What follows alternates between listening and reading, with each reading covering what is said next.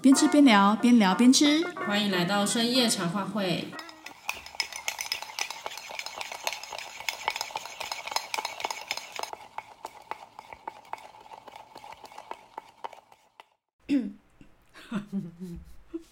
是不是先从吃东西开始？对啊，先从我搅拌。哎，没有冰块了。你还有吗？我剩一点点，因为刚才我的那个咖啡泡啊，嗯嗯、把这个牛奶它们全部都封在下面了，所以它有冰冻一下。它太坚硬了。我们的奶泡，牛奶的路。我们的奶泡好坚硬，真的。我现在正在吃美式软饼干，是你自己做的哦。对，然后配今天的四百次咖啡。嗯。那因为它是软饼干，所以听不到那个咬饼干清脆的声音。对，我刚刚自己手打了一下，有一种，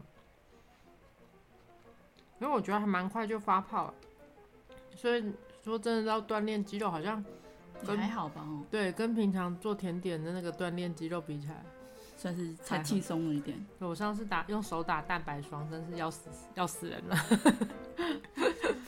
没有电动的搅拌器就是这样。天啊，我们把我们刚把那个四百次咖啡的这个奶泡打成了固状。对啊，我们好像打得太卖力了，它 太坚固了。真的，嗯，把它打成固体状。对，嗯，哇。随着牛奶进来的时候，把那个咖啡泡一大口冲进我的嘴巴里。对，我刚刚就是在笑这个事情。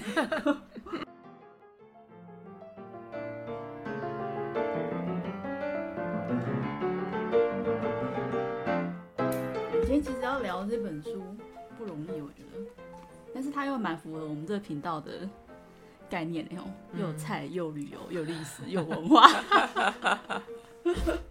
的确是这样。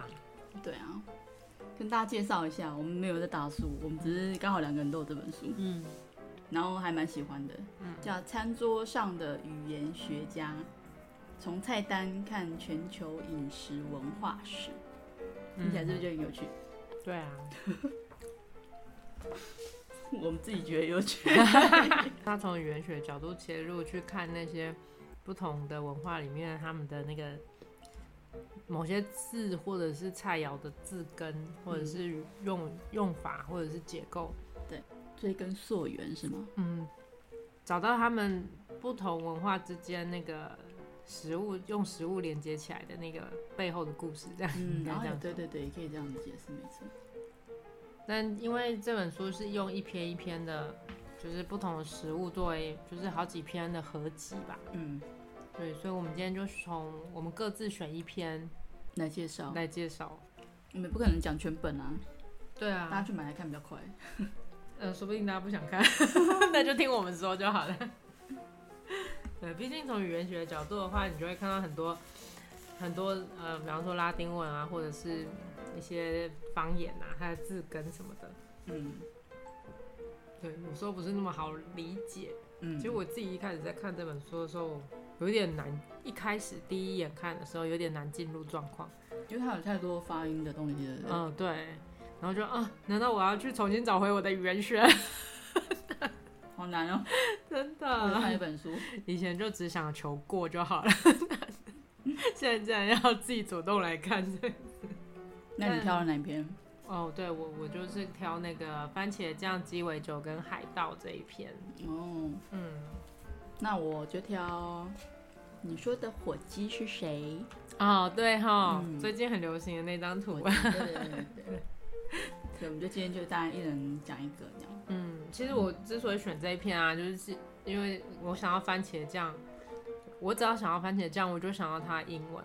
嗯，然后我就会觉得，就不知道这个名字到底是怎么来的。对，因为它真的很不像英文。对，对吧？对，对，它英文叫 ketchup。但是这听起来根本就不像英文啊，嗯、所以我第一次出国的时候，就一群朋友大家一起出去嘛，然后就有朋友就说，哎、欸，可以跟他要个番茄酱吗？嗯，然后我们心里想说，哈，番茄酱，番茄酱怎么说？难道叫 tomato sauce 吗？是 ketchup。对，然后大家查了半天，然后然后才发现哦，原来 原来它叫做 ketchup。对，然后一群台湾人，然后日本人、韩国人，然后就日本人跟韩国人就是就说就，然后像日本人就日文就是 ketchup 嘛，嗯，然后韩文好像也是我查了一下也是类似的，对，也是类似的发音这样，但是就只有中文叫做番茄酱，这是谁知道？对，所以后来我才知道哦，原来它番茄酱英文竟然是这么不英文的一个发音这样，然后所以。如果我那时候有看到这本书的话，嗯、就是这本餐桌上的语言学家的话，我大概就不会觉得那么奇怪。哦，对，真的，对，因为这这可能大家在别的地方也有听过吧，就是在这个词原本是来自于中国南东南沿海的福建话或广东话。嗯，对，就是有有点像我们的闽南语、台语还有那个客家话的发音，好像这个。这个音好像都差不多。嗯、番茄酱原来就是福建话的鱼露啊，因为鱼露就是可以酱酱的。那个我们念台语不就酱嘛？对，什么什么汁？对，什么什么汁？对对啊，那个 K 就是指那个鱼啊，就是腌制过后的鱼产生的酱汁啊，嗯、所以那个 K 就是那个。那个啊，肉字旁的对，肉字旁的西，然后它这个字有这个字，可是你在找现代字典比较难找到。嗯，我是查了古字 才找到的，好像很少用这个字哎。对对对，因为它好像就是指，其实它不是只有鱼类啦，嗯，就是在溪流或者是海里面的，算水产类。对，水产类好像都都都可以用，对，都可以用。它腌制过的，就是因为这个字，这个字就是肉的意思，嗯。对，只是是在水里，水里的，水里的，哦，就像你家韩国讲的 “mulgogi”，就是水里面的肉。哦，对啊，就是类似那样子，就是水里的肉这样。这个字本身也是肉的意思。嗯，对。然后结果它它本来是指这个腌制后的鱼产生的酱汁，嗯，然后最后变成现在番茄酱的这个英文。对。但为什么会这样？其实是要从它的历史背景去看的。嗯嗯嗯。对。那这本书它就是从语言学啊，还有古老的食谱啊，嗯、还有历史之间的考证，嗯，那就是从食谱菜单探讨到食物语言文化之间的关系，嗯，听起来好像很复杂，但是所以大家 听，但实际上并没有那么复杂。如果大家大概国中历史、高中历史都有会提到吧，就基本的，基本就是说，大家就算历史不好，大家也会印象中就是。呃，在东南亚或者是包括台湾，就是事实上就是十五、十五、十六世纪的时候，荷兰人、英国人、葡萄牙人、葡萄牙人、西班牙人都有来过嘛。对对对对对，就大概就这一段时间，所以就是那个时间，对，就是那个时间这样。我要讲的那天也是大概就在那个时间，对，就是那个时间。所以所以所以说，大航海时代造就了这个世界，对，融为一体了，真的。不过说到番茄酱的话呢，因为它是 K 酱嘛，它是酱，对所以它要它就是从这本书里面啊，它就是从几千年前中国南方的居民，他们用那个盐渍和发酵的技术储藏那个鱼虾，嗯、做出那种风味浓厚的咸味酱料。嗯，我后来想了一下，台湾原住民也有腌鱼啊，哦，对，就是也是一样，好几个族群都有腌鱼。然后腌肉，这都是保存食物的方式。你知道在菲律宾那边还有一种一种料理啊，嗯、它就是生的鱼肉啊，嗯、然后用那个柠檬汁去。把它弄有点不有要怎么说，也不能讲弄熟，可是你当你把柠檬汁挤进去之后，嗯、那鱼肉就会开始变白，有点像那种熟起来的那种白色，你知道那种意思吗？我知道，因为它就是半发酵之后，它就会好像熟成了嘛。对对对对对对，就很像火腿，哦、火腿也是半熟成？对对对对对对。不过，所以他要怎么？那他要怎么确定说这个这个这个可以加？事实上，就跟那个 ketchup。有关系，它就是从说这个区域有三种古老的语言。那这个区域原本就是有那个呃越南啊、柬埔寨啊，嗯、然后泰国啊、辽国，嗯、还有苗族，就是那个云云贵对云贵区域的苗族，就是这些这些区域原本就是这些族群居住的地方，这样。然后所以他就从这个地方这个地区的有三个比较主要的古老的语言。就是现代越南语跟柬埔寨语的前身，嗯，还有那个现代泰语跟辽语的前身，还还有现代苗族语的前身，就是现代用语其实都跟古代用语有有差别了啦，所以他就是从他们的古语里面去考究这种南方方言的用字的语法结构，嗯，然后就发现，哎，这三个语言里面呢，讲这个语录，嗯、呃，就是这种腌制过后的语录或虾酱，都是有类似的发音，这样、嗯、都是有这个讲这个音这样子。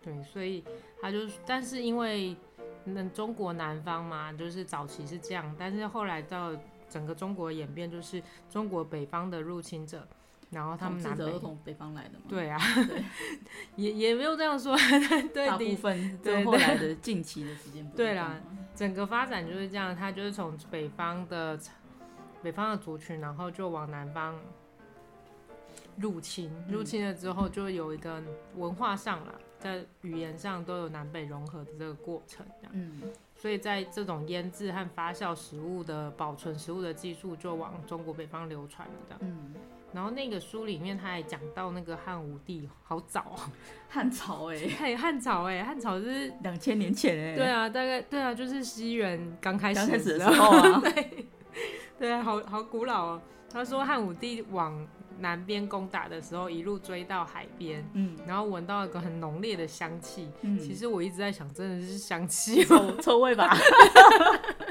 呃，总之是一股浓郁的味道。嗯、然后，所以他就问了当地的渔民，然后渔民就说啊，这个味道就是来自于堆叠的鱼内脏。事实上，脏对，我想应该就是腌制啊，腌制过后的这样子。嗯嗯然后他故事里面说，汉武帝品尝了之后非常的喜欢，嗯，所以就呢把这些食物引进到贵族里面，这样，嗯、所以这种类似这样的那种技术就渐渐的往北方传递了。嗯，那书里面有提到说，因为他往北方传递嘛，那当后来的中国就是有很多的邻国都会来中国文化交流，所以他就。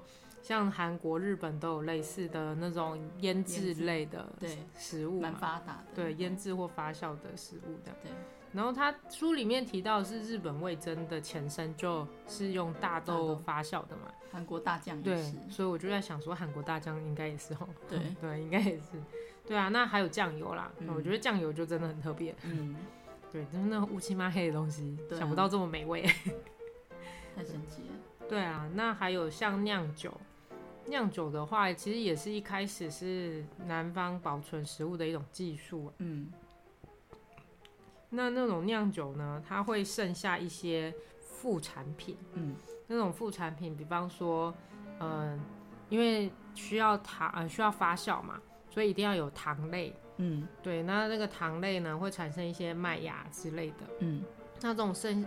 做酒过滤之后剩下来的东西呀、啊，在日本就会拿来作为一些，也会拿去腌制食物，嗯，就是一点都不浪费这样，嗯，那这个很特别，所以日本就会有一些那种，就是这种酿酒剩下的这种副产品也变成酱料，然后这种酱料的使用方式也流传到邻近国家，嗯，就像。福建、广东沿岸居民的红曲米酒，他们你、欸、这种红曲，我记得宜兰就有啊，有有有有，对吧？宜兰的那个红露酒就是红红曲做的嘛，嗯，对对对，宜兰宜兰有名的 宜兰酒厂最有名的招牌，对对对，就我我看了宜兰酒厂，之前我去宜兰酒厂看了他们介绍，他也是说他就是那个名，呃、欸，就是来宜兰开垦的汉人带进来嘛。所以应该也就是从东南沿海带过来的技术，这样。对对对，或是饮食习惯，对对，就真的。所以他就说会把一种，因为红曲曲是一种菌嘛，嗯，它会跟米混混合在一起，然后他会拿这个酿出来的酒，就是你过滤了之后，就是变成那种红红曲米酒，嗯，但是剩下来的东西就是红糟，嗯，对，它就是酿酒剩余的沉淀物啦，嗯嗯，那这种酒糟或者是酒白。它就是会被用来做成不同的料理，所以那个书里面还附了一个那个福建红糟鸡的做法 哦。它其实里面真的附了好多其他食物的做法。对对对，他明明就是说要介绍菜单，结果他附了好多食谱。对啊，对，对，就很有趣，说不定大家也有兴趣找来，也可以自己做做看。嗯，对，说像日，所以我就要想说，哦，所以日本的那种酒糟，对，嗯、他会拿酒糟跟酒柏去拿来拿去腌制，嗯，不同就是日本很多腌制物嘛，嗯，对，可能也是因为这样子，哦，对，说不定也是有互相影响这样子，哦，对，不过这种还到现在都还没有说到为什么英文还是叫 ketchup，而且跟番茄酱毫无关系。到目前为止，我们还在亚洲，对，知道它叫 K 酱，对，这个。这个历史演变好长啊，所以后来到了那个，这都还是在中亚洲，亚洲。嗯、那到了十三到十五世纪，反正就是海上丝路贸易很发达。这个时候呢，欧洲人还没来哦，嗯，都还也都还在亚洲。嗯、主要的海上丝路贸易的人都是阿拉伯人、波斯人这样。嗯，那有一些是从像马可波罗就是从欧洲来的，不过那个时候就是因为意大利。他们有加入那个海上丝路的行列嘛？嗯嗯嗯，对，也不能说意大利有加入了，应该是威尼斯，对，就垄断了，他们就垄断了，就是几个比较大的城市这样子，嗯、比较大的城市，他们有有参与这样的贸易路线的，嗯，所以就推断说，书里面啊，他就推断说可能会有将鱼露带回欧洲的可能性，嗯，因为他说从欧洲跟中东的食谱。都有发现类似鱼露的酱料这样，嗯、虽然从字根上来说它是另外一个字这样子，嗯、对，但是做法是差不多的，对对对，但是做法是差不多的，嗯、对。那所以他推论就是说，哎、欸，有可能就是从，就是既然有亚洲鱼露，那欧洲鱼露可能也是类似保存食物的做法。所以当时候欧洲的，哎、呃，就是可能阿拉伯人、波斯人，或者是来来亚洲做生意的人，嗯。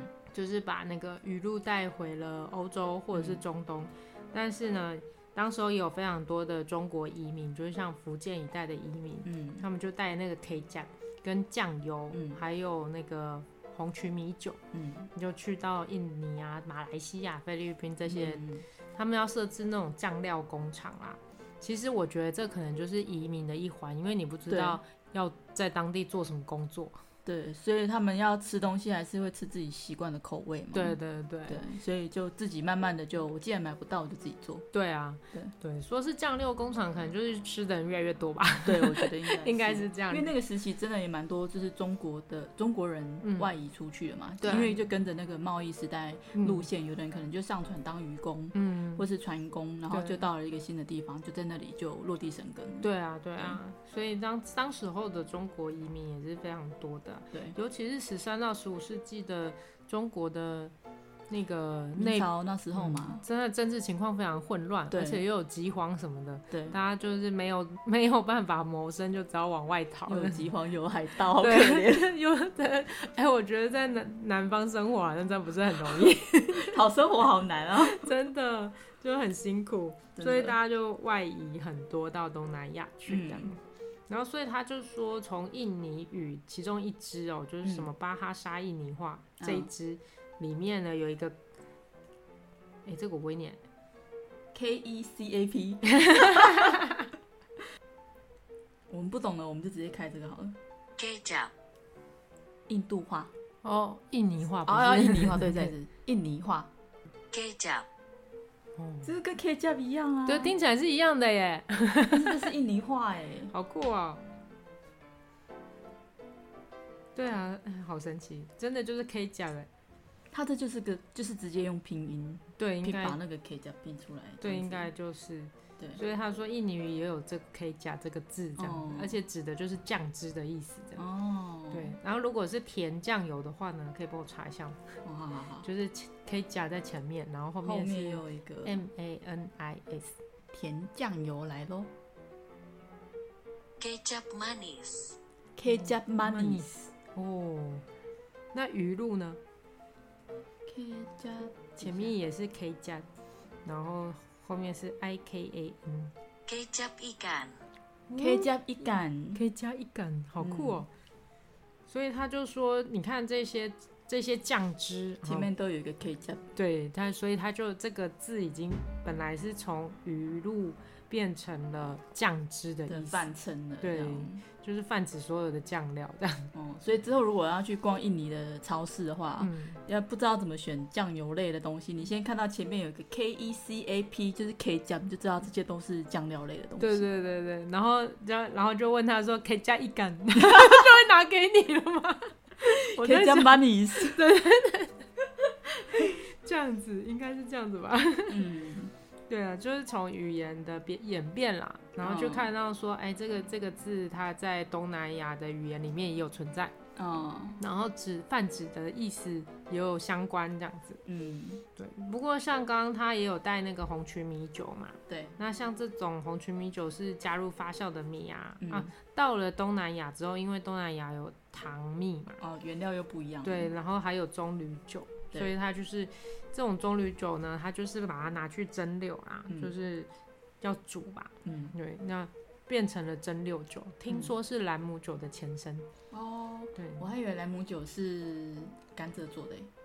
对啊，它就是发酵的糖蜜啊，它就是发酵的糖蜜。对啊，对，因为就是。据说兰姆酒不就是因为远航远那个远洋航行的时候，嗯，然后因为那个载了一大堆的那个甘蔗、甘蔗跟糖蜜，然后放到发酵了。对，航程太长了。对对对，然后意外发现哦，这个变成一种酒嘛。哦。对，然后就是说，因为像呃。那些水手啊，他们这种从很很，其实那个压力跟那个心理压力跟身体压力都很大，嗯，然后劳力工作很辛苦，嗯，所以大家都会想要喝酒，嗯，可是酒当时候又是一种很不容易取得的东西，对，不容易取得的东西。那所以后来有兰姆酒之后啊，嗯，就吸引了非常更多人加入。那个欧洲航大航海时代的水手的 做酒的原料随手可得。对对对，听说有一个部分是这样。对啊，那不过在东南亚就出现了这种叫做蒸蒸，就这种以蒸馏酒作为基底，他们叫做潘趣酒。嗯，对，不过这个名字我好像在哪听过，但是。书里面没有特别解释，但我好像在别的地方也有看过的。嗯，对，他说将蒸馏酒还有柑橘类的水果和糖和水还有香料混合，哎、嗯。欸，这些都是东南亚很常去、很常有的东西。对对对对，他说就变成了后来演变成后来的鸡尾酒了。哦，对，像书里面就有提到说一些那个那个什么鱼露的食谱，就是他传到他传到欧洲之后的一些食谱这样子，嗯、他就。他就说，从这些食谱的这些内容，就是呃，用所用的材料，可以发现，我们现在印象中的番茄酱其实是很晚很晚才出现的。哦，对，就是其实它就一开始它就是传入的是鱼露啦。哦，对啊，它原来是鱼露，对，而且是深色，像那种可能就是咖啡色的东西。那为什么跟会变番茄酱？因为一开始那些那些英国水手来到东南亚的时候，他们就。就把那个发现那个鱼露跟那个潘趣酒啊，这这种蒸馏酒，就觉得哎、欸，这些东西欧洲没有，嗯，就带回去了。然后带回去，他们就觉得可以赚很多钱，嗯，因为就是。亚洲新事物，物以稀物以稀为贵。对对对，不管它实际上是一个好不好吃的东西，在东南亚明明就是一个很普遍的东西，可是它卖到欧洲就可以卖很贵啊。对对对，因为欧洲没有嘛。对，所以后来那个英国的这些商船把这两个商品作为亚洲特色商品卖回去的时候，哦、就高价卖出，而且赚了限量的，赚了非常多钱。嗯，对，据说他就是说在那个。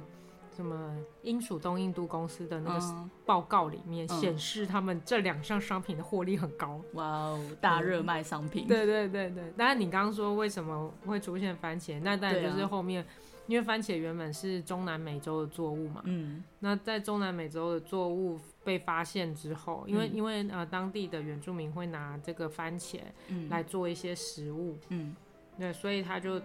后来传到了那个欧洲，欧洲之后，那应一开始应该是在英国，他发现的食谱有番、嗯、加入番茄的，嗯，是在英国的食谱这样，所以他就说那个他们一开始就是没有加番茄，嗯，一开始都是加那个，对对？对，就是可以加，就是咖啡色浓稠的酱汁就叫可以酱，嗯，对，但是慢慢才加入番茄，对，一开始他们加那个鱼啊，就是提鱼，嗯，据说它是一种味道很重。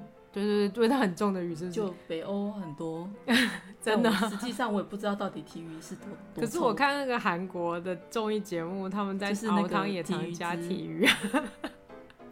就是真的，就是鱼露的那种味道啊，就是很重的那种味道。对对对，然后他们就说一开始就是加体鱼去熬那种酱汁，嗯、但是后来就改成有人就改成加番茄酱。嗯，就是本来是两种加加鯷鱼也加番茄，嗯，嗯后来是渐渐的番茄比例升高这样。嗯，那跟我们之前前几集我们不是在讲那个那个。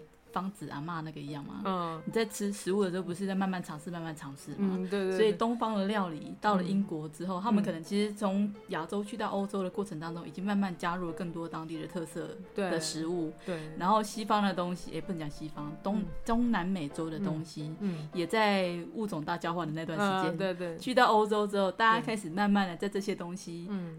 就是交互尝试之后，嗯、然后慢慢的才演变出了这个固定的一个酱汁的味道。哦、对啊，所以其实也是算是一个蛮漫长的过程。我们现在讲，其实感觉好像听起来有点快。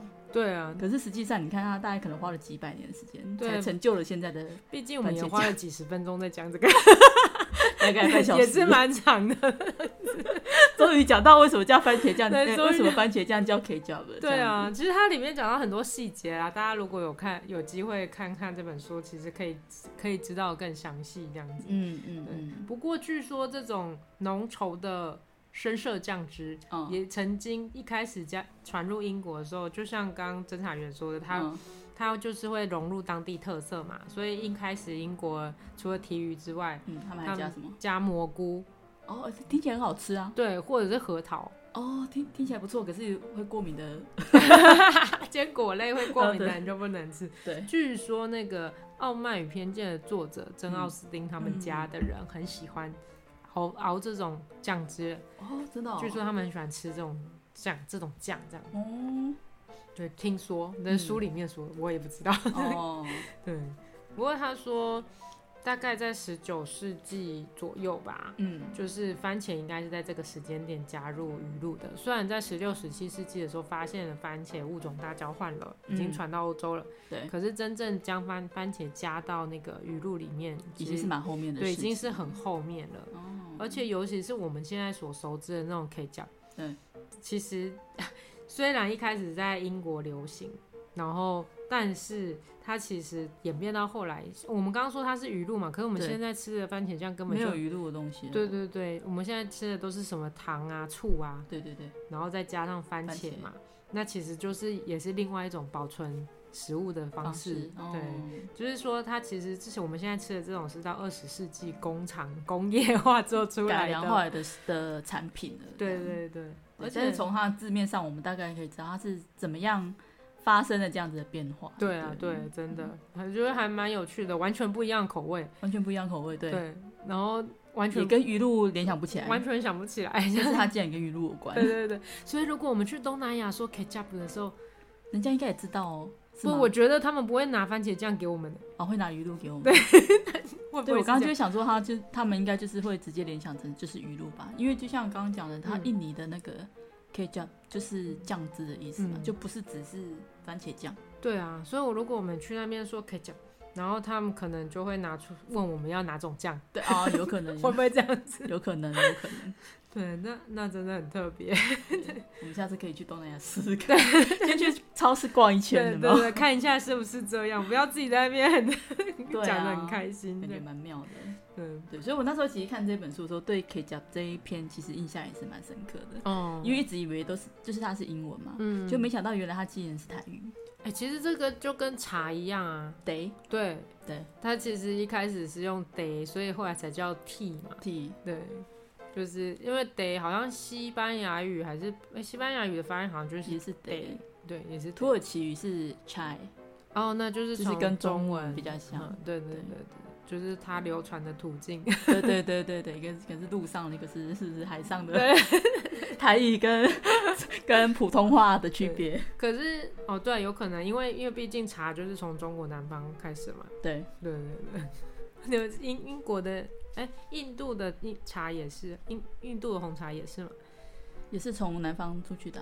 对啊，对。哦，那我们又要讲那个，然后另外一本书，那太长，另外一本 书，那太长。对对对对，以前的 ketchup，就是有两种拼法啦，嗯、一种是 K 开头的 K E T，、嗯、然后后面是 Jump，嗯，然后前另外一种是 C A T，嗯，然后后面是 S U P，嗯，对，就是两种拼法，就是一个是英英式的，一种是美式的这样。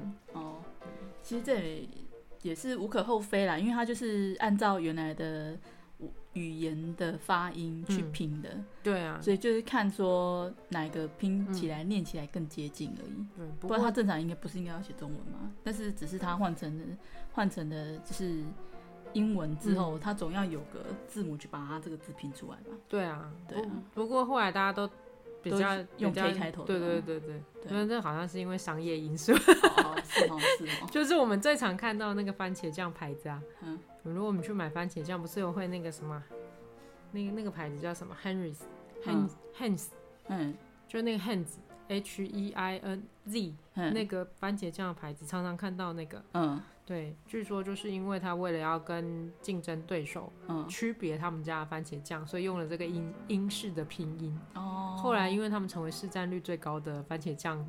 厂商嘛，嗯，所以大家就跟风跟着他们用这个字，哦，以后这个字就变成了正统的番茄酱的用法了，这样就比较多人用，应该说大部分人都这样用，嗯、这也是很神奇耶。本来在讲一个语录，然后又讲到历史，然后最后讲到一个商业炒商业炒作，真的，而且感觉很像一层就是不会融化的冰淇淋浮在牛奶上。大家如果要吃漂浮漂浮漂浮，你是加冰淇淋，怎么会变成加咖啡奶泡？漂浮不会融化的冰淇淋咖啡。呃，对，哎、欸，其实它也很适合冰淇淋加这个。好，那我选的这个火鸡这一篇呢、啊嗯，其实除了我本身自己对土耳其就是蛮我还蛮喜欢土耳其的啦，嗯，然后也是因为最近我。就看到朋友也传过几次、嗯、这张图，同一张，应该大家都有看到。对对对，应该这应该是在 Twitter 上吧？原来是在 Twitter 上、嗯。对。然后他就写说这个很有趣啊，因为火鸡的英语是 Turkey 嘛，就是土耳其的鸟。嗯。对。那结果调查一下，火鸡在土耳其叫做印度的鸟。在印度有人称它为秘鲁的鸟，在秘鲁有人称它为土耳其的鸟，那到底它是哪里的鸟？对啊，火鸡好可怜，一直被推来推去，有点像踢皮球这样。对啊，为什么一直被推来推去啊？那又要吃我，又不承认我。所以我就想说，哎、欸，那我就来看一下，哎、欸，刚好又看到最近就是这张图嘛，然后他这一本书里面也有特别提到，所以我就觉得，哎、欸，好像还蛮有趣的，嗯，我们就可以来说一下。他说：“其实这个问题的答案呢、啊，跟阿兹特克的厨师，嗯，以及两种被葡萄牙政府官员混淆的鸟类有关。然后除此之外呢，也间接跟现代的货币交换有关。所以我觉得，哇塞，这个现在已经不只是刚刚讲到的就是商业行销手法，还包括跟货币交换也都很有关系。哎、欸，其实我那个。”番茄酱其实也跟货币交换有关啦，只是没有特别提到。对对对对，就像番茄酱一样嘛，就是火鸡它也跟其他大家都喜欢的食物一样，都是环游了世界之后才到才到了美国。嗯，对，那只是比较不一样是说，它火鸡的旅途啊是从西半球的，就是美洲原住民那边才开始的。因为其实我们刚刚前面讲到阿兹特克，嗯，阿兹特克不是就是在。那个墨西对墨西哥那边嘛，嗯，对，所以他这边其实他说，原来墨西哥这边有就已经有好多不同品种的火鸡了，嗯，那所以我们现在比较常吃到的那些火鸡，可能就是从那么多火鸡里面慢慢的筛选出一些可能比较适合食用的，哦，肉比较肉质比较好的啊，或者什么之类的这样子，慢慢的，因为本来品种就那么多，你一定会吃到最后，你会发现说，哦，这个比较好吃，对对对对，这个就。放着观赏好了，这就跟那个中美洲哎、欸，就是一样啊。番茄一开始也是，它据说它非常的小颗，哦、嗯，慢慢改良改良。野生番茄据说非常小颗，是经过那个中美洲的那个，应该也是阿兹特克人，然后他们去品种交，就栽培出不同的品种，然后让让它变大变大颗。哎、欸，那阿兹特克人的厨师真的蛮厉害的哦，他们为了想要吃到比较好吃的，真是非常高度的文明嘛。失敬失敬。对对对对，对，所以他说，其实这些野生火鸡啊，就是跟着这些阿兹特克人从墨西哥的北部迁移到的一些谷地的时候，就辗转的就传给了，嗯，就是美洲原住民的这些外来民族，因为其实就南南美洲、中美洲、北美洲，其实本来就是住的不一样的原住民，嗯，就这样子。传递出去这样子，嗯、对，那甚至他还有讲到说，火鸡啊，在阿阿兹特克人的神话里面啊，嗯、也扮演了一些比较重要的角色，嗯，然后其中包括说，像珍珠火鸡是恶作剧之神，这名字好长哦，泰兹卡特里波卡的原型。嗯对，它这个字义吧，对对，翻翻成中文，因为我这个太长了，我不太会念。对，他说这个，反正这个恶作剧之神的名字啊，哈，嗯，它在原文的意思里面就是一个烟雾镜的意思。烟雾镜是什么东西？好特别，就是一种可能有点迷幻人家的一种东西，哦、一种道具，照着镜子，对，或者是迷幻你的一种道具就对了啦。哦、所以他也是阿兹特克神话里面一个蛮重要的神之一。嗯，它就是铜虾。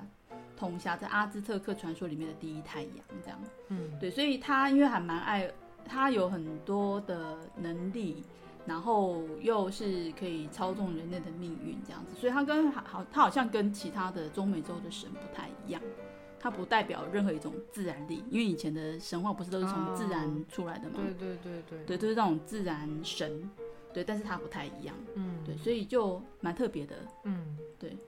那他的他就是代表世间的无常，嗯、所以才会被认为说他是一种像恶作剧的一个神的代表这样子。哦、对，那因为有蛮多也是有蛮多称呼的啦，嗯，所以他只要一旦出现，就会就会发生一些混乱这样子。好，那所以就是到十五世纪的时候，阿兹特克人他们就驯化了这种火鸡，可能本来野生的嘛，后来慢慢就开始就，嗯，你知道，就我们刚刚讲，挑选到了，哎，肉质不错的、好吃的、好养的，就慢慢驯化它了。之后呢，它就开始慢慢的变成了。呃，鸡型市场里面的一个热门品种。鸡型市场是鸡吗？鸡，对，鸡，然后可能鸭，那种禽类市场里面的一个家禽类的市场，家禽类的市场变成一个蛮蛮热销的一个。一个肉类的这样子，哦、对对对对对，就是肉够多，对对对对对。我在想什么？有可能是对，所以他还跟邻近的民族就用开始就用火鸡来制作各种不同的辣酱，嗯、就是什么用火鸡做辣酱？因为就是他们要做酱，一样都要做酱。嗯、我觉得原住民好像蛮爱做酱的，然后对，因为要保存食物，对对对对对，以前没有冰箱嘛，对对对，所以我们就是做酱，但是这个肉类它也不好保存嘛，嗯、那就跟酱一起煮。哦，然后辣椒不是也是从美洲来的嘛，对吧？他就反正都在美洲嘛，就全部给它加进去。所以像什么辣墨西哥不是很多什么辣辣肉酱或是什么什么那些东西。嗯，以前我们可能还没有吃过辣的那种东西的时候，其实也不都是从美洲美洲那里来的嘛。哦，对，辣椒也是嘛。对对对，所以他们就会他们就是做一些各种不同的辣酱这样子。嗯，对。所以像他现在有一个说叫做纳瓦特尔语的酱汁或者是炖菜，名字叫做莫里。嗯，就是现代的墨西哥或是西班牙语中的莫雷酱的原型。哦、那这莫雷酱，我大概看了一下，我查了一下，这是照片。嗯，哦，就是黑黑的巧克力色那种那种酱。其实你你那时候给我看这张照片，我那时候心里想说，哎、欸，是重点是鸡还是酱？就是它是酱，用火鸡做的酱，但是还是说这个酱上面淋上去，还是淋在肉上面，你知道吗？呃、对，可是这个颜色看起来就是很像照烧酱那种感觉。对啊，对啊，对对对，反正它就是在看起来是甜的，吃起来是辣的嘛。哦，是这样的意思吗？对对对对对对，其实它有点像巧克力酱，很像啊，颜色超像的。对啊，对，反正它就是在煮这些酱料的时候，就是用除了用它自己原来。美洲大陆的食材之外，也还有来自旧大陆的一些香料跟食材，嗯，对，所以就慢慢演变成，就是像我们刚刚前面也有提到，像番茄酱那种过程，嗯，慢慢融合，慢慢融合，嗯，然后变成了现代墨西哥这个莫雷酱的原型，这样子，嗯，嗯，所以为什么会变巧克力色？有些有可能是说有加巧克力啦，有些配方，嗯、哦，对啊，毕竟，哎、欸，有哦，中南美洲应该也有。可可豆，哦，也应该有，说不定，说不定真的有类似的东西。对，就就地取材。对，没吃过，要不然没加开。就变成了这样。就就像咖喱要加巧克力一样，啊，是这个意思吗？啊，哦，做咖喱要加巧克力，哦，也是哦，反正就是尝试看看嘛。哦，以上是我乱说的。不同的食材加进去，可能会得到不同的风味吧。对对对。对啊，所以他说这个莫雷酱火鸡是在美洲的食物交流下面的那个产物啦。嗯，对，那火鸡这个时候就也就跟着哥伦布大交换的风潮，就朝着反方向被引进去了欧洲去，这样子。对，所以他一开始虽然是从由西班牙人带来的几只火鸡进去欧洲，但是像欧洲现在各地引荐去向欧洲各地去把这个火鸡介绍给大家的，嗯，却是葡萄牙人。对，而且也因为葡萄牙政府的政策嘛，然后让这个火鸡被误称为 Turkey。为什么是政策导致叫 Turkey 啊？啊，对，这个我们后面会会来讲一下，这样子。那我很好奇，他带的火鸡到底是活的还是死的？我，你想想看，他走，他他可能要半呃五六个月才会到。死的可能会可能就就会臭掉啦，所以应该是活的吧？哦，他在船上养鸡养五六个月这样子。好酷啊！不然怎么办呢？肉肉不能放那么久。说的也是，只好让它活着。对啊，用笼子关着它。好神奇！我猜啦，应该是这样吧。对，感觉。但活的比死的好处理吧？好，也是也是，好，好像是这样子。嗯，对。所以反正为什么会跟西葡萄牙人有关？当然葡萄牙它会开始大航海时代，也是跟土耳其很有关系的嘛。嗯，所以我们这样讲，葡萄牙跟西班牙，哎，就讲了，就开始慢慢有点挂钩了嘛。对，因为它就是不西班牙不。呃，土耳其它就是在一四五三的时候，不是灭了东罗马帝国吗？嗯，那灭了东罗马帝国之后，那原来地中海那边就是威尼斯人在控制海上丝路的那个，嗯、那要算什么？呃，贸易点。嗯，所以他们就垄断那个地方之后，他如果从亚洲这边得到了一些香料啊，嗯、或是什么可能。其他的一些食材，嗯，透过威尼斯人再往欧洲开始去卖的时候，不就都会很贵吗？对啊，一手卖一手，一手卖一手，对啊，卖到葡萄牙这种就是欧洲的边陲地带的时候，哇塞，那可能搞不好已经买到是十倍价钱，有可能。那已经这么一个小小的国家，然后没有什么特别多的什么呃资源什么的，然后还要花比别人更贵的钱，然后才能买到这些东西。对，这其实也是。葡萄牙人跟西班牙人会想要开发新航路的一个原因啦。对，没错，没错。所以土耳其人 push 了他们 开启大航海时代，就可能人家本来就有就有计划，但是他促使他更快进行这件事情。对，毕竟你如果国家，哎，当时候国家就是抢着要变得很强大的话，就需要很多的金钱，是，就是助力吧。是，没错。所以就是葡萄牙人他就开始就。从十五世纪末嘛，就一四九七年开始，就沿着非洲开始绕行。嗯，对。那在非洲那边，他也建立几个殖民地嘛，可能在那里就是取得一些黄金啊，嗯，或者是象牙之类的这些比较高级的东西。嗯，对。那之后他们就绕过了非洲，不就就就开了那个到好望角洲，望绕过去之后就到了找到了往那个亚洲的航线了嘛。嗯，那因为这个航线不是机密嘛。哦，对啊，当时葡萄牙人就等于是自己把他这条线这条线包了。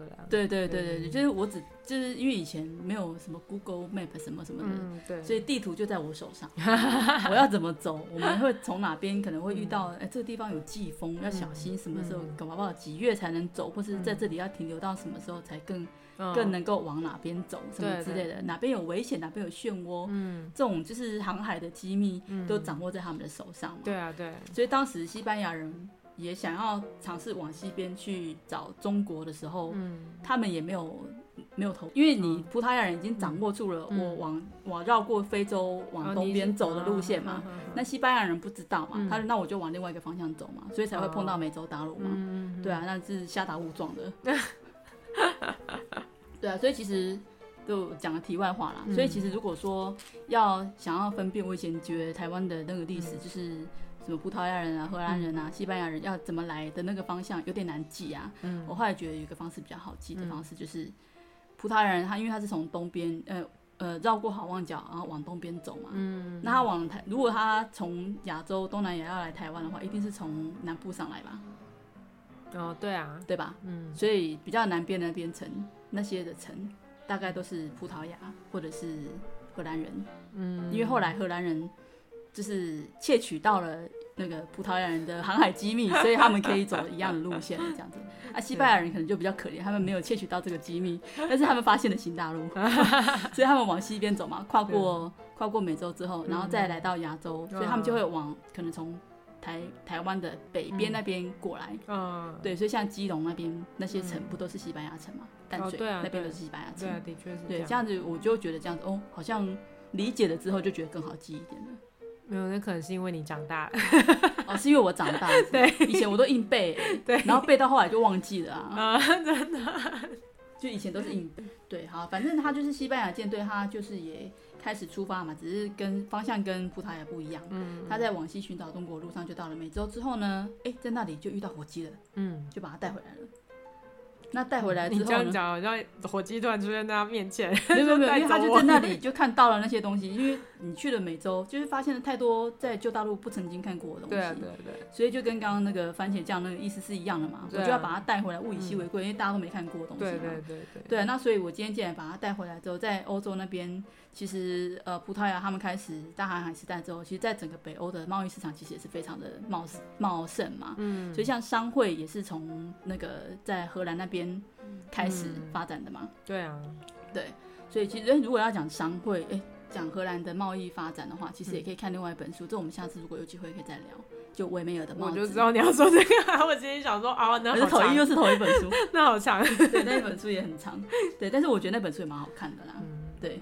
然后，所以就是在那边，然后透过在安特卫普的交易，嗯，然后把这样子的一个，就是这个肉类，嗯、不对，这个鸟类，就介绍给了欧在欧洲。在你眼里，它已经成为肉而已，对，就变成肉了。抱歉，抱歉，就是只是想到，只想着吃，真的。葡萄牙人他也是透过西班牙人才接触到火鸡嘛，因为他们当时去新大陆的不是他们嘛，是西班牙人。嗯，嗯对，所以他们也还保留着火鸡原来的西班牙名称。哦，这个名称，我刚当时查的时候，我就觉得他很像在骂脏话哎，但是我想要给大家，是你刚查的那个吗？对呀、啊，大家我要我要说一下，我真的没有我我我觉得还是。给他讲，不要我讲，不然大家可能真的觉得我在骂脏话。Galinha do Peru，再一次哦。Galinha do Peru。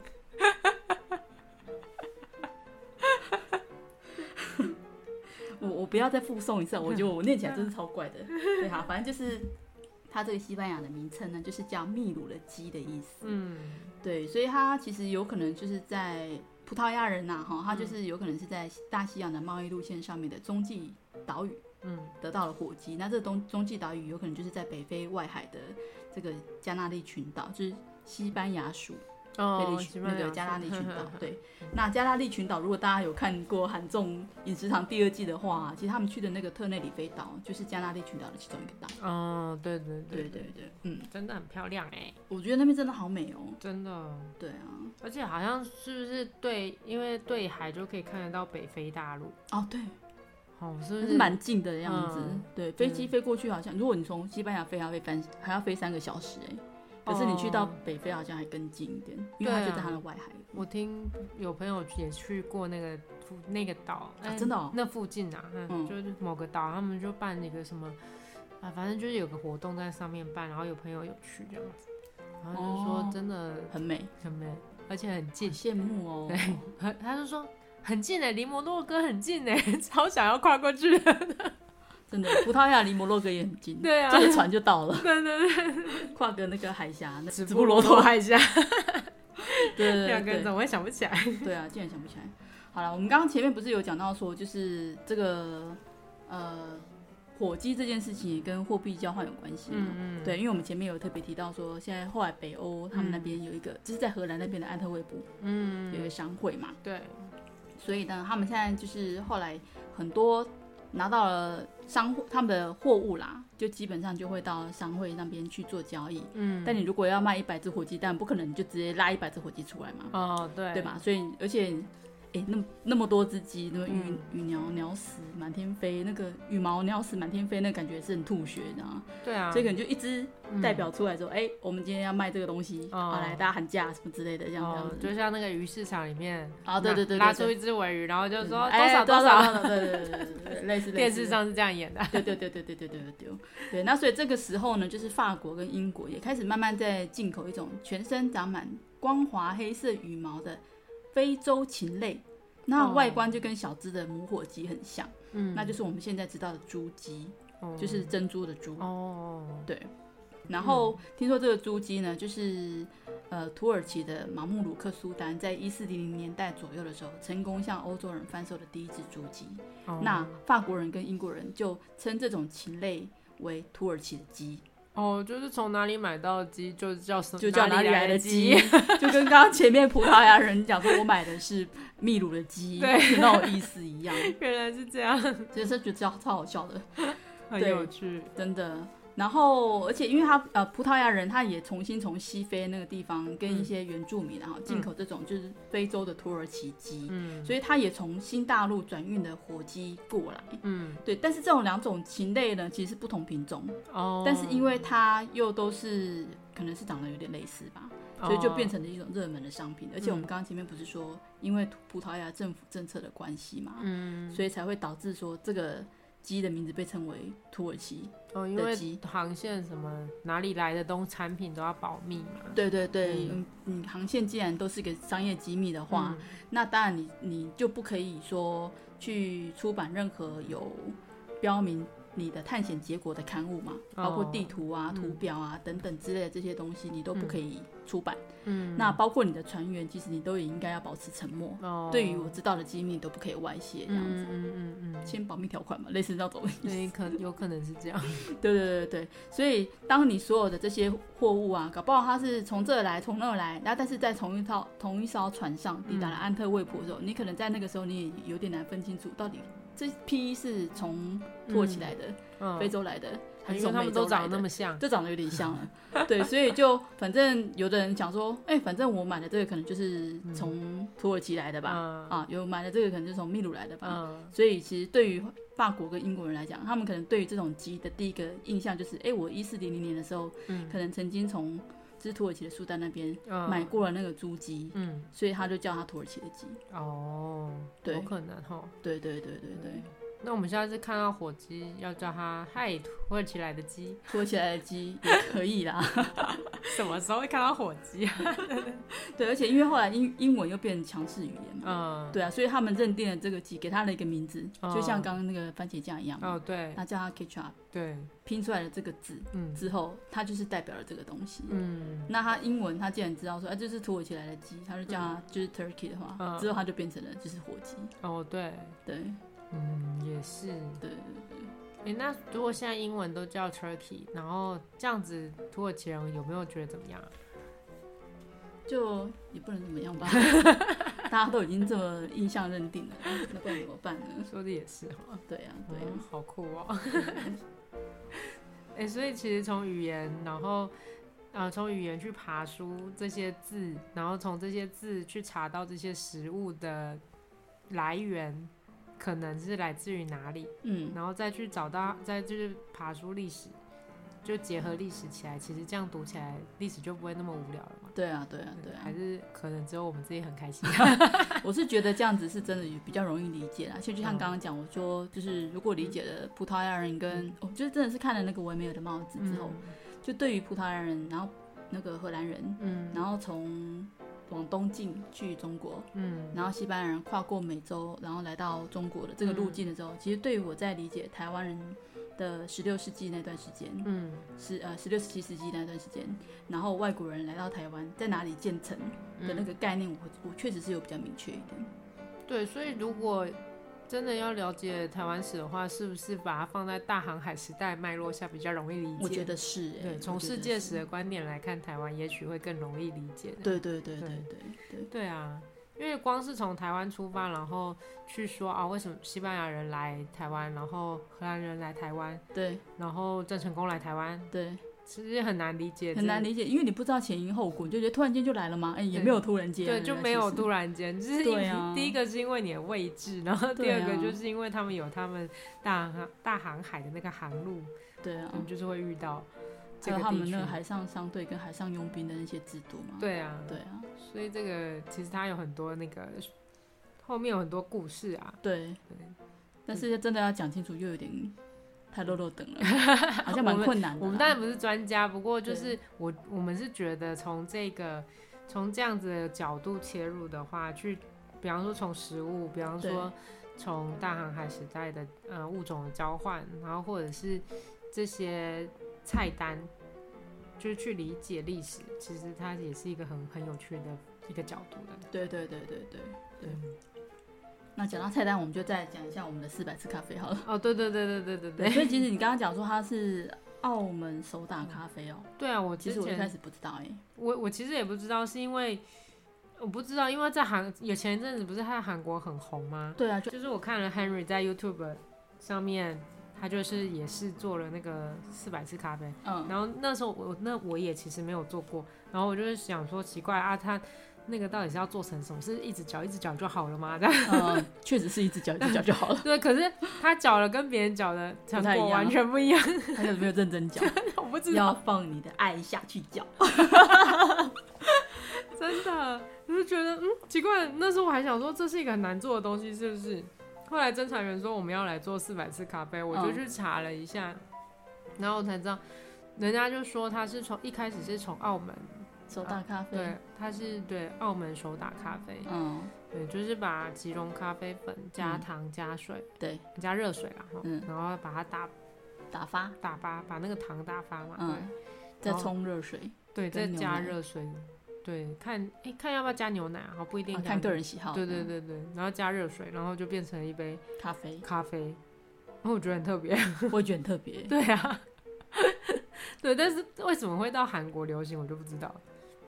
这我也不是不晓得，有可能是因为它变成，就是你把它打打成起泡之后，然后放在牛奶上面，那看起来咖啡整杯看起来就很漂亮。哦，有可能哈。对，因为你一般的奶泡都是白色的嘛。对对对。但是你把它相反了，变成牛奶上面是咖啡，咖啡泡这样子。哎，对哈。哎，你不说我没有发现。明明就很明显，但是还是没有发现你，我真的没发现。对，因为正常人拿铁都是咖啡在下面嘛，然后上面一层白色的啊。哦，对，真的。嗯，我我们还看人家有很多不同的做法，觉得很厉害。对，所以其实奶泡就是可以做很多不同的变化嘛。嗯，还有还有加在那个吐司上面。哦，对啊，其实我们刚刚不是就讲说，就是看那个 YouTube 人，嗯、上面他还把那个咖啡泡装在挤花袋里面。哦，对对对对。然后用花嘴挤出来，也很漂亮啊，感觉就不只是放在吐司上面，放在蛋糕啊，对就是或是这种饼干、饼干、软饼干，看起来应该也是很好吃的感觉。要不是这个饼干，也是跟咖啡颜色差不多。下次应该做不同颜色的饼干，这样才会看起来有对比感。哦，有颜色的感觉。对对对，我们今天搭配的是美式软饼干。嗯。对，讲到美式的饼干的话呢，大家就不要计较热量。嗯、不过我个人是很喜欢这种饼干。嗯、第一个是因为材料简单，嗯，它不会加很多奇奇怪怪的，就是因为有一些像蛋糕啊，你越复杂做法，然后它可能会需要那些泡打粉啊，或者是、哦、或者是一些发酵的酵母之类的这样。但是美式软饼干几乎都。它就是奶油，然后面粉，然后蛋，嗯，嗯，那糖的比例就是看个人，因为它也不需要打发的，嗯嗯嗯，然后它也不注重造型，因为它要吃起来是软的，嗯，所以就是你把它捏成球之后，它在烤的时候它会摊平，然后它那个面团它会融化，因为它是奶油，它会摊平，然后你只要稍微压它一下，让它有。缝隙。对，有裂痕，嗯、这样在烤的时候饼干就不会太干，嗯、它里面就比较容易熟嘛，嗯，比较容易熟，这个饼干就会比较吃起来就会比较软，嗯嗯，对。那如果你都没有让它裂开，它就会吃起来硬啊，嗯，对。但是我我觉得我还蛮喜欢这种饼干，嗯，对，就是材料简单，做法简单，什么都简单。那今天这样搭配起来哦，对，因为它吃起来通常都会比较甜，嗯、就是给小朋友吃的话，通常会加那个巧克力或者是棉花糖。嗯，那时候本来要做给我侄女吃，然后我侄女很开心的问我说：“姑姑，什么是棉花糖？”嗯，然后她妈妈在旁边说：“你还小，不要吃棉花糖，太甜。”对，然后我们把棉花糖换掉，然后巧克力也换掉，换成坚果跟蔓越莓干跟葡萄干。嗯嗯嗯。对，好，我在家里给他给小朋友吃的话，就是南瓜子。嗯嗯嗯。对，这个也蛮适合。对，这个也蛮适合，就是大家可以随意的加上自己喜欢的配料的。嗯那为了不要它吃起来太甜，我通常都是把那个砂糖换成黑糖，嗯，就是比例啦。我也有，我还是有加砂糖，嗯，但是把那个砂糖比例降低，然后黑糖比例是增加的，嗯，对，所以吃起来就不会太甜了，嗯，也会比较香，对，对，也会比较香。那刚好它没有什么甜味，呃，甜味不是很强烈。然后再加上的咖啡，对，甜的咖啡，对对对对对，大家 想看 一比一的糖哎，真的，这个这个韩国明星不是很注重身材吗？他们怎么那么热衷做这个？就是，是要让他们很热衷健身啊，好吧，是 想说要让粉丝变胖吗？他们也很热衷，也很热衷健身。说的也是啊，大家如果想要多尝试这种不同的食物的话，可能就要多运动。嗯，那我们今天就是介绍到这边喽。这本书如果大家有兴趣，还是可以去找，然后我们再跟大家讲一次书名好了。好，嗯嗯。餐桌上的语言学家，从菜单看全球饮食文化史。对，这本应该就是在各书店通路都可以找得到啦。对啊，对啊，对啊，应该不太困难找。嗯嗯。对，也不是很新的书啦，但是我们觉得还蛮有趣的。对对对对对对对对，有兴趣大家可以去找来看看，或者是听我们说一说也可以。嗯嗯对对啊，那我们今天这一集就先到这边喽。嗯，谢谢大家，谢谢大家，拜拜。